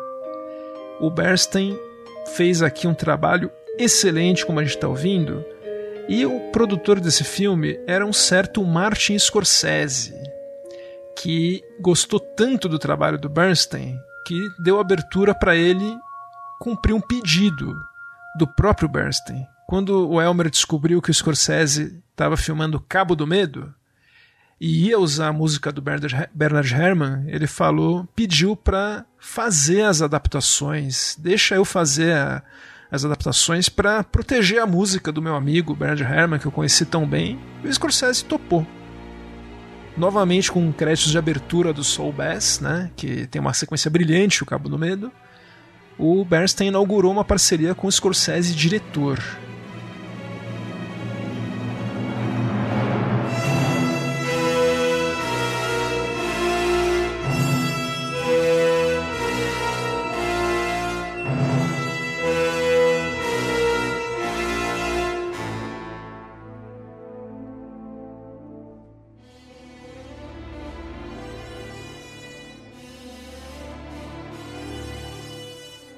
Essa parceria renderia uma obra-prima do compositor e do diretor em 93, né, Maurício?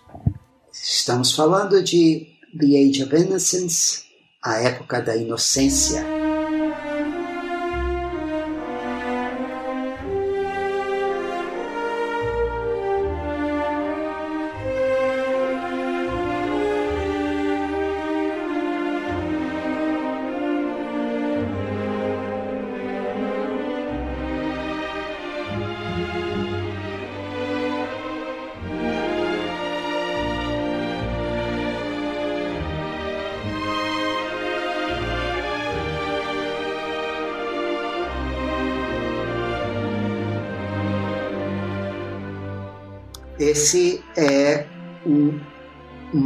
Adaptação do romance da Edith Wharton, estrelando novamente Daniel Day-Lewis, Michelle Pfeiffer e Winona Ryder.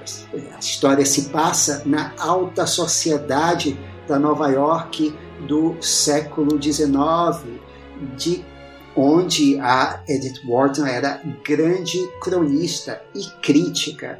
O Daniel Day-Lewis interpreta um jovem advogado de família riquíssima, Newland Archer, que está prometido para se casar com a jovem May Welland, interpretada pela Winona Ryder, mas se apaixona por uma desquitada Gustavo, Madame Olenska, interpretada pela Michelle Pfeiffer.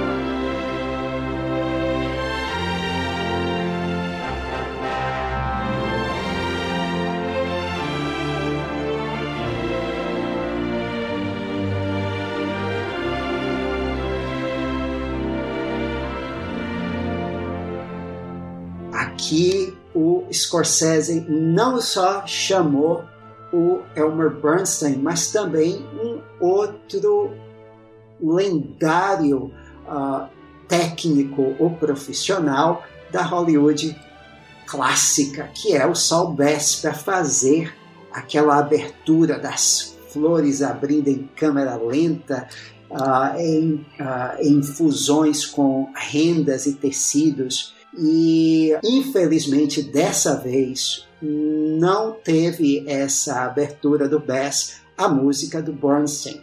Ah, o filme abre com uma cena na ópera com o Fausto do Gounod e o tanto o Elmer quanto o Martin eles uh, ouviram um trecho da, do Fausto do Gounod tocando uh, com a abertura do Bass, com a Elaine Bass. E eles gostaram tanto que o próprio Elmer concordou que deveria ser essa a música lá. E ele não fez música, mas ele fez um tema marcante para o filme, que é essa música que vocês estão ouvindo. E que a música ela vai sendo intercortada por temas de música clássica, claro, mas ela é tão marcante que ela serve de tema também para os personagens.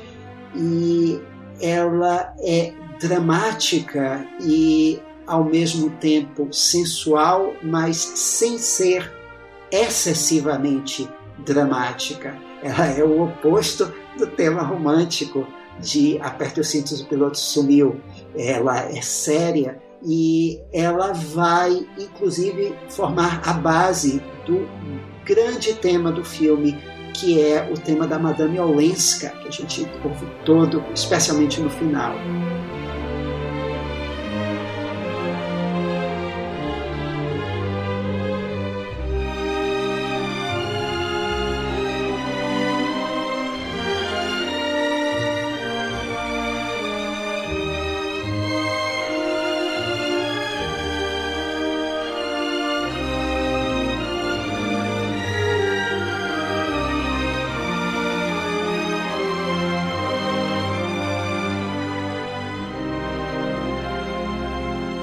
Essa trilha é maravilhosa. Eu não canso de ouvir. A gente já falou dela no episódio dos Escondidos na Netflix, mas é.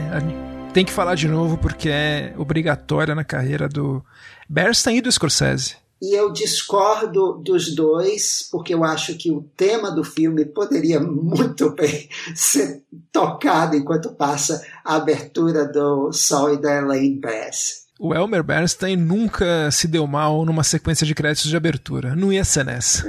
Definitivamente não com o Saul Bass. E é interessante que você falou do Cabo do Medo e o Elmer tem muitas trilhas em que o trabalho dele é praticamente de adaptação. Ele fez, por exemplo, para o John Landis a trilha de Trocando as Bolas, a comédia com Dana Aykroyd e o Eddie Murphy, que é, na verdade, uma adaptação uh, com arranjos uh, especialmente feitos para o filme de As Bodas de Fígaro, do Mozart.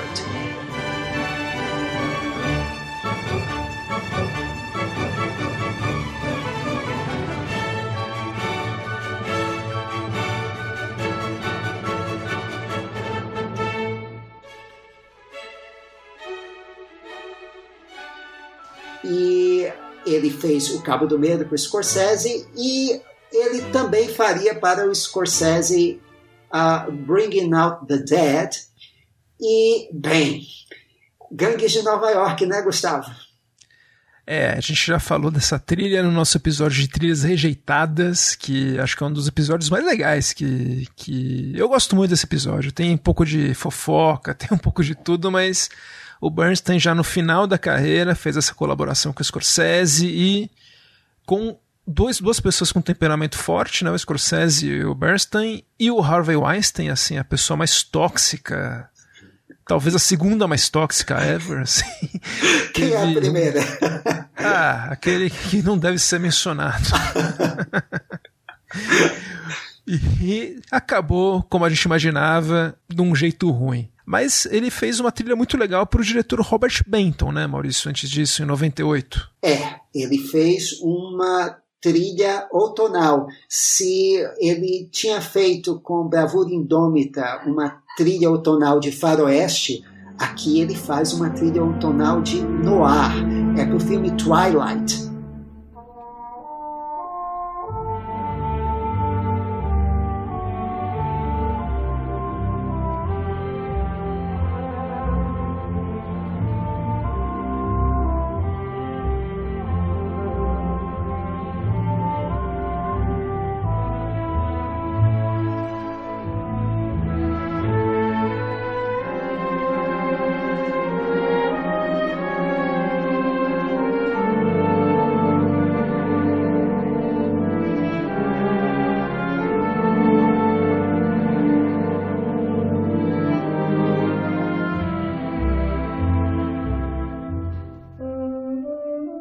Novamente Paul Newman e também no elenco Susan Sarandon e Gene Hackman. O Newman é um detetive aposentado que ele aceita fazer um trabalho aparentemente simples, o um casal formado pelo Hackman e pela Sarandon, mas isso vai levar a uma complicação antiga, um mistério bem grande.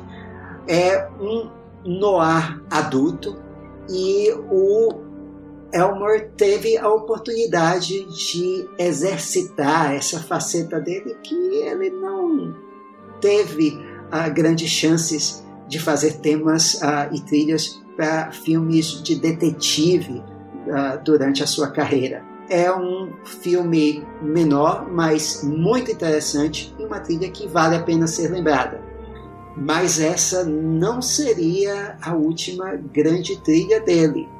Ele fez, nesse finalzinho de carreira, algumas obras memoráveis. É, principalmente uma que a gente vai falar daqui a pouco, mas nessa época, Maurício, o Bernstein, ele já estava há algum tempo dando aula. Ele dava da University of Southern California.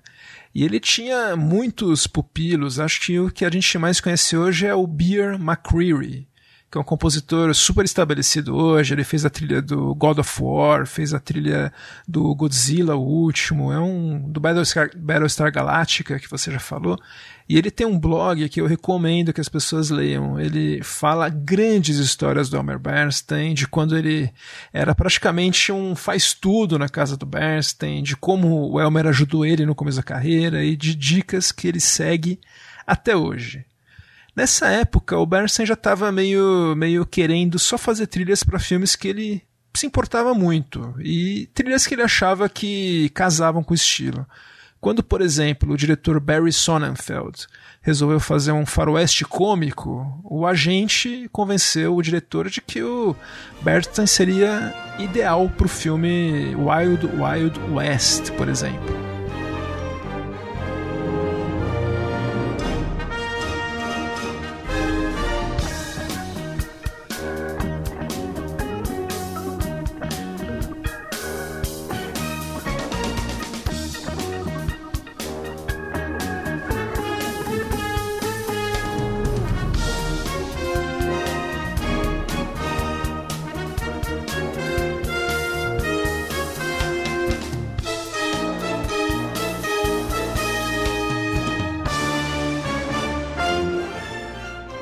A gente já tá ouvindo aqui a trilha do Bernstein e, assim, é um filme muito fraco, mas a gente vê que o Bernstein tentou fazer uma trilha meio, meio contemporânea para esse para esse flop gigantesco do Will Smith. Não foi culpa dele que o filme foi um fracasso.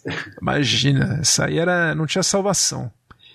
Mas em 2002 ele recebeu um convite irrecusável e que foi muito feliz do diretor Todd Haynes. Ele fez a trilha do filme Far From Heaven, Longe do Paraíso.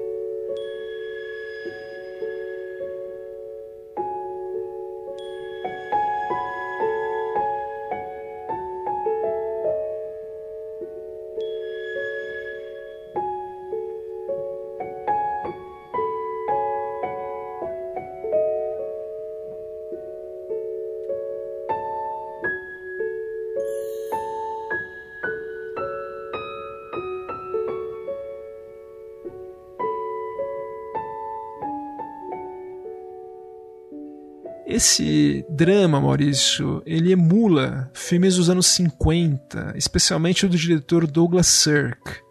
E o Elmer Bernstein já estava ativo na época. Apesar de não ter feito nenhuma trilha especificamente para o Douglas Sirk, ele fez trilha de alguns melodramas da época. E ele conseguiu fazer o que o diretor Todd Haynes queria, uma trilha que fosse parecesse feita por um compositor da época. Então, o achado de chamar o Bernstein foi um acerto gigantesco do Todd Haynes.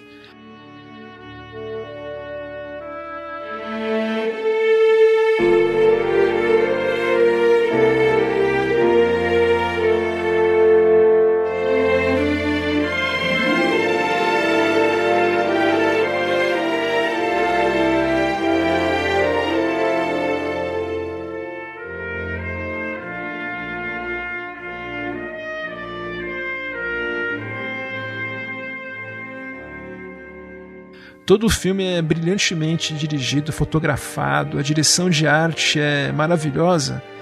E o Bernstein, ele não fez uma paródia, ele não fez uma trilha que é grandiosa, que pega muito pesado. Isso seria demais para o filme. Ele já tem muitos toques muito fortes, muitas cores berrantes.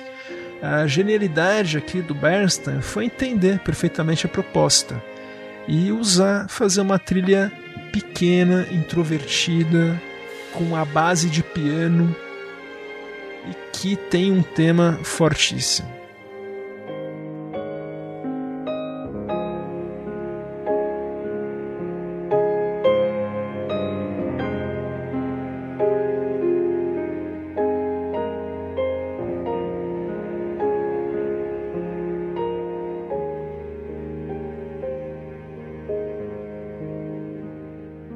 A gente já está ouvindo aqui essa faixa Outono em Connecticut.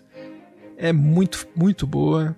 E é tão a moda antiga essa trilha que, por exemplo, quando os personagens estão dançando um, num bar, a gente ouve uma versão do tema dançante, como nos filmes da época.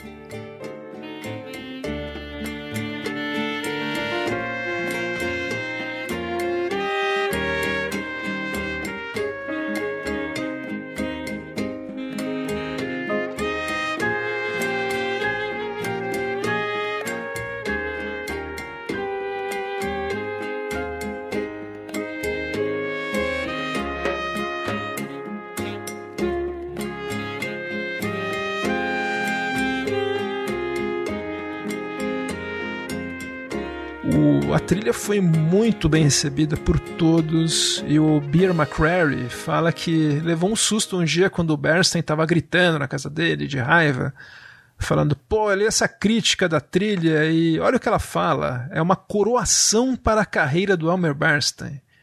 Daí o, Beer McCreary falou: Ah, e qual o problema? Ela falou: Pô, ela pensa que a minha carreira acabou, eu tenho muitos filmes para fazer ainda, tal, que coroação. Ele estava toda nessa época. Mas, infelizmente, foi a última trilha dele, né, Maurício? E foi indicada ao Oscar e aparentemente a academia achava também que ele iria viver muitos anos, ou simplesmente fez mais uma burrada porque, mais uma vez, não deu o prêmio a ele.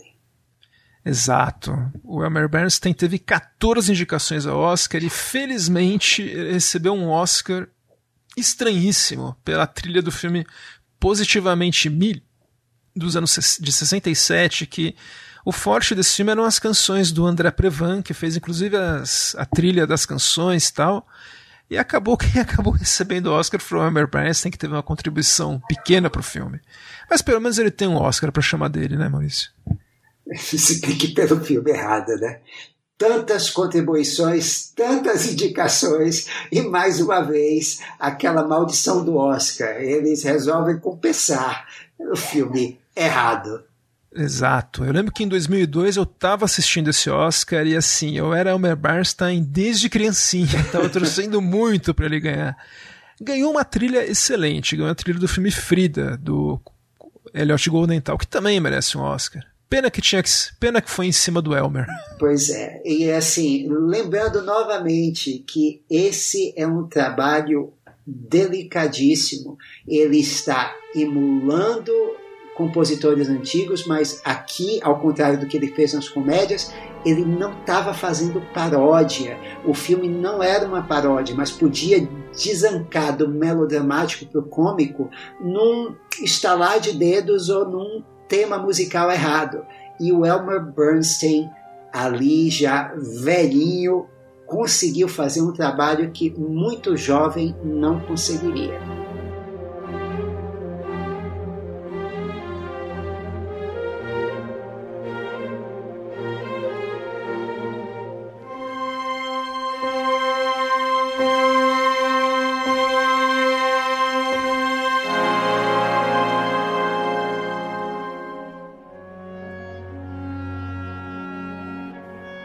Sem dúvida. Foi melhor melhor músico para esse filme com certeza foi o Elmer Bernstein. Ele tinha planos para fazer um outro filme com Todd Haynes sobre o Sigmund Freud que não foi realizado, ainda hoje não foi realizado. E chegou a fazer, Maurício, uma trilha para um documentário sobre o Cecil B. DeMille em 2004, que acabou sendo a última composição do Bernstein para cinema.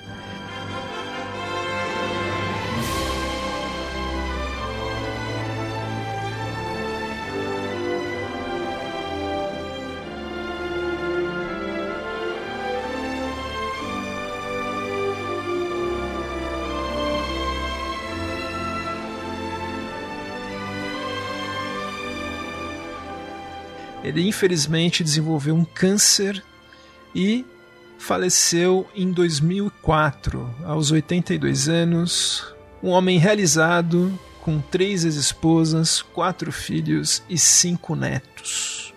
E se fosse vivo, ano que vem faria 100 anos. Ai, 100 anos vai merecer uma comemoração nossa, com certeza. E eu espero que os ouvintes tenham gostado de saber um pouco mais sobre esse compositor que eu acho brilhante. A gente fala muito de John Williams, Jerry Goldsmith, James Horner e compositores assim clássicos, mas o Elmer Bernstein é um deles, né? E pouco falado hoje em dia. Pois é, pouco falado, mas todo mundo conhece. todo mundo conhece mesmo. E a gente vai encerrando aqui esse episódio do Sociedade dos Compositores Mortos. Esperamos que tenham gostado. E a gente sempre termina com a nossa interação com os ouvintes, né, Maurício? Por exemplo, ó, o ouvinte H Salles SAAA, que é arroba um transamazônico no Twitter, falou, nos comentou: Cara, eu não sei se vocês já comentaram, mas a trilha de vozes que abre Jalicato grudou na minha mente. E eu tive que rever o filme por causa disso. Eu achei uma trilharaça.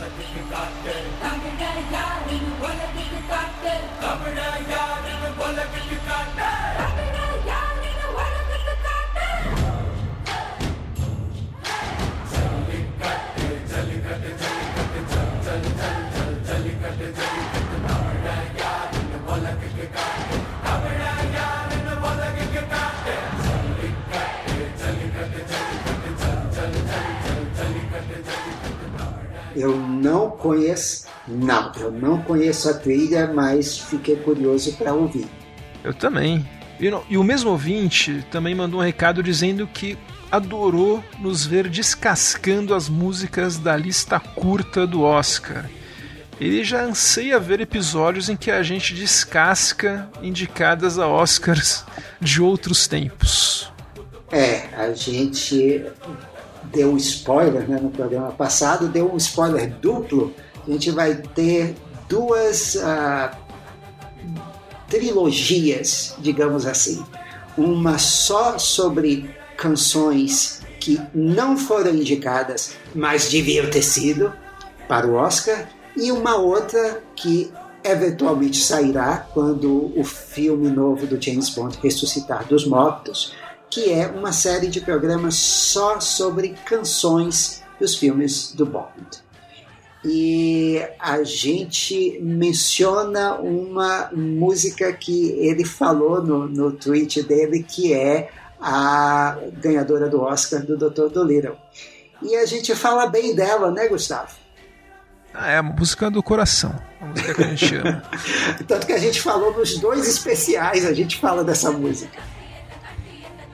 Maurício, o arroba Cabine-se de Cine Rádio, que é o ótimo podcast do Carlos Quintão, ele também gostou do episódio das canções. Ele falou que é achou um episódio ótimo e concorda comigo quando falei que o Marco Beltrame seria o herdeiro natural de Jerry Goldsmith. Se não no talento, que segundo o Quintão ele tem que comer muito feijão com arroz ainda, mas na influência recebida pelo mestre. Acho que a gente já pode adicionar essa lista aí o Elmer Bernstein e o Beer McCreary, né? É, o Ira Newborn, a gente pode dizer que também é um discípulo do Bernstein. Eu acho que ele tem é, uma linhagem. temas jazzísticos, né? É, e também nas comédias, quando ele fez é. o Corra que a Polícia Vem Aí. que é um tema ótimo. É. O Paulo Soares, que é um vídeo muito querido e também gostou muito e está na expectativa do nosso, nosso próximo episódio. O Antônio Neto, o Daniel Della Vega, o jo Joézer de Souza, todos muito simpáticos com a gente. E nós agradecemos, né, Maurício, a audiência. É isso, Gustavo. E a gente se despede aqui com o Elmer Bernstein tocando para o diretor no piano a música tema de bravura indômita e cantando com uma voz que, olha, Gustavo, nada mal o gogó do Elmer.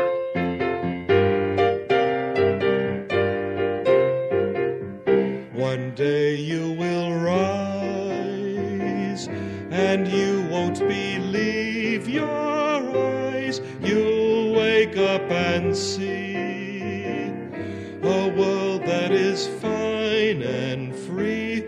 One day man will write a story that must be told. Great words will be said about the life you have led, though summer seems far.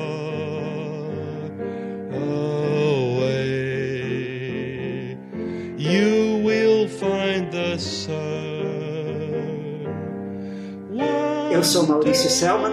Até a próxima. Eu sou Gustavo Camargo. Tchau.